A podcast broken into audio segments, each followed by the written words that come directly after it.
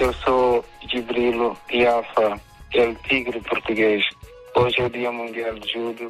Como tal, vim partilhar convosco a mensagem que eu tenho para vocês. Para mim, acho que a previsão já está bem, é, o futuro do judo já está bem presente, porque hum, o judo é uma modalidade que não tem distinção de gêneros, nem de, de, nem de cor, nem da idade, e um, é uma modalidade que quebra barreiras e estereotipos. A importância da inclusão no desporto é que terá, dá autoestima a qualquer praticante para que consiga atingir seus objetivos